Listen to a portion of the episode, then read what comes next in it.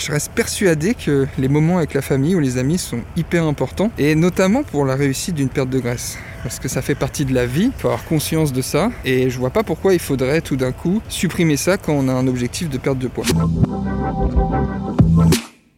souvent qu'on ne peut pas tout avoir. Une entreprise prospère, un corps dans lequel on se sent confiant et inspiré, une vie sociale riche et être mentalement apaisé. Pourtant, certains leaders y arrivent très bien.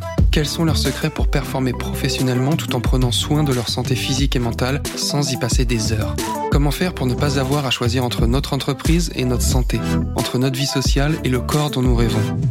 Je m'appelle Charles et les réponses à ces questions se trouvent dans ce podcast. Bienvenue chez Leader Sano.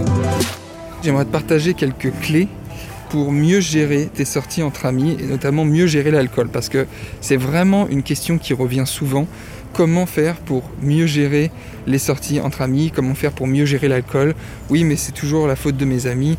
J'arrive pas à perdre du poids parce que mes amis m'en empêchent, etc., etc.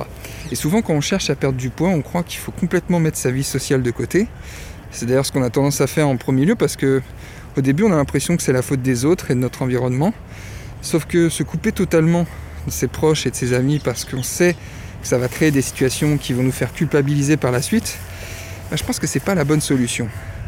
Parce que je pense que le mot d'ordre, c'est vraiment la responsabilité. Je suis convaincu que l'énorme majorité de ce qui nous arrive dans la vie, c'est le fruit de nos actions passées et qu'on a toujours le choix.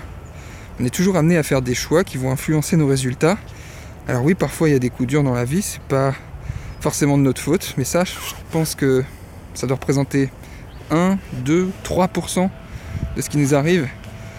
Et tout le reste, on a le pouvoir de le contrôler. Et même ce 1, 2, 3% de coups durs, de choses vraiment dramatiques qui nous arrivent, on a toujours le pouvoir de choisir comment on va réagir à ça. Je suis convaincu qu'on a toujours le pouvoir de contrôler ses émotions.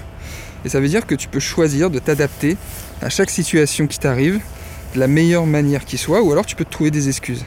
Et dire j'arrive pas à perdre du poids à cause de mes amis parce qu'ils me font boire, c'est une excuse. Et si tu as des amis qui littéralement prennent un verre pour te le mettre dans la bouche, c'est bizarre, je te suggère de changer d'amis. Mais tu comprends que ce que je veux dire par là, c'est que c'est toi qui fais l'action de mettre de l'alcool dans ton corps, de manger ces gâteaux apéro. C'est toi qui choisis de prendre tel plat plutôt qu'un autre. Et souvent, c'est lié au regard des autres.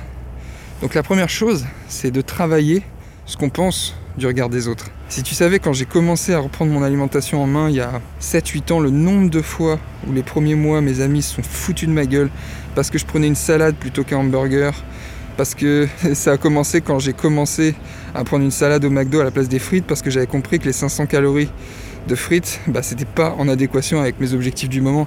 Si tu savais comme ils se sont foutus de ma gueule, et au début c'est chiant, et puis petit à petit on s'y fait, parce que petit à petit, plus le temps passe et plus on a des résultats, plus on est en phase avec ses choix. Mais c'est surtout le démarrage qui est difficile.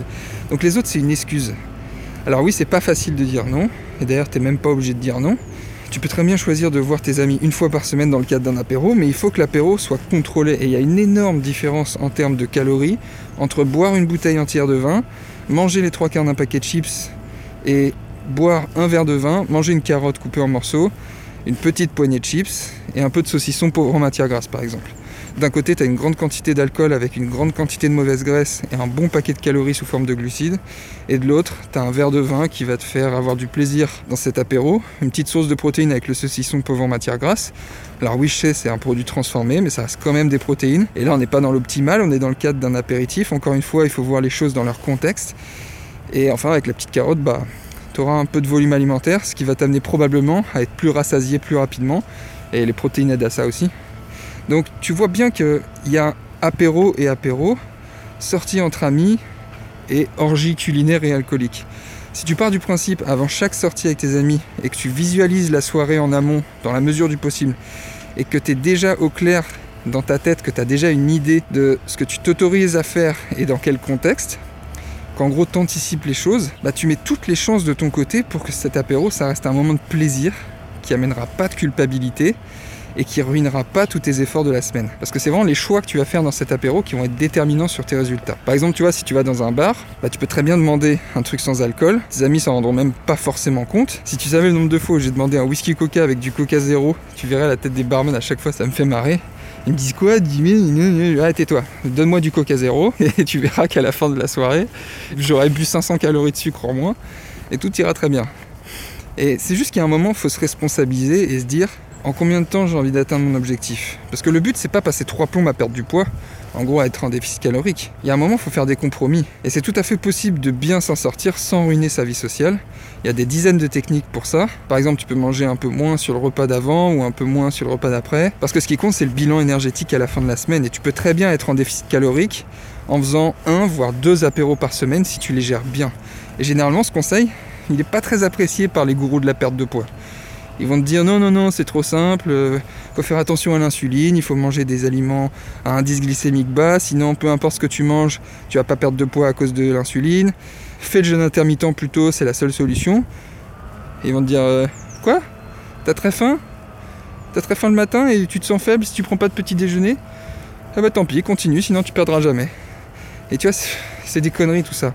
On n'est pas tous faits pour avoir les mêmes plans, pour appliquer les mêmes stratégies.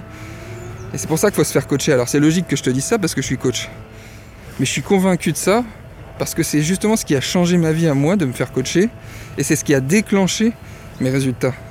Et ça a tellement changé ma vie que j'ai décidé à mon tour de me former, sérieusement, pour être capable d'aider des gens à transformer leur vie. Parce que je suis fondamentalement aligné avec le fait que lorsque tu te fais accompagner, c'est là où tu as des résultats le plus rapides.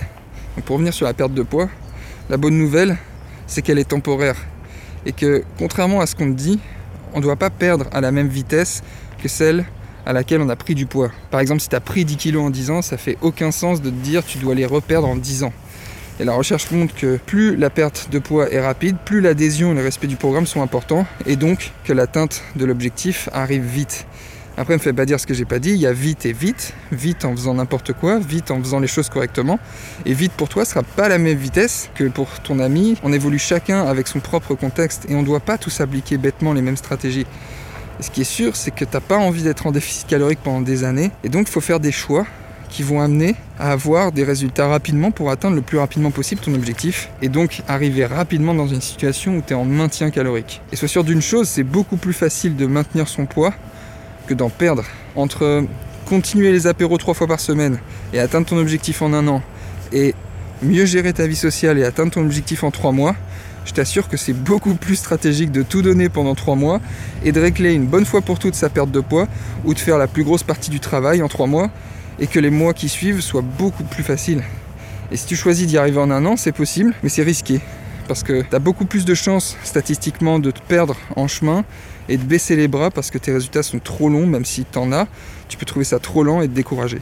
Et tu vois, c'est d'ailleurs pas pour rien qu'on a construit nos accompagnements sur trois mois, parce que c'est le temps qu'on a jugé nécessaire pour travailler sur ses pensées, sur ses émotions, pour apprendre ce qui marche en nutrition, pour mettre en place petit à petit les actions qui vont amener un maximum de résultats, pour réussir sa perte de graisse et surtout en prenant du plaisir dans cette aventure.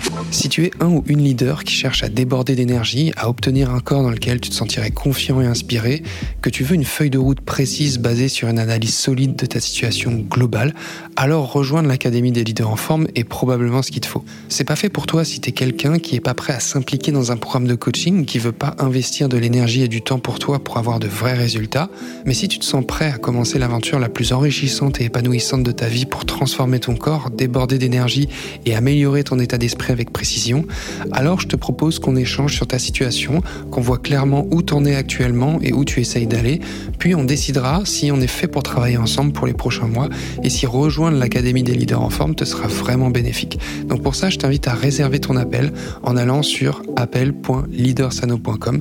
J'ai hâte d'échanger avec toi, prends soin de toi et je te dis à très vite.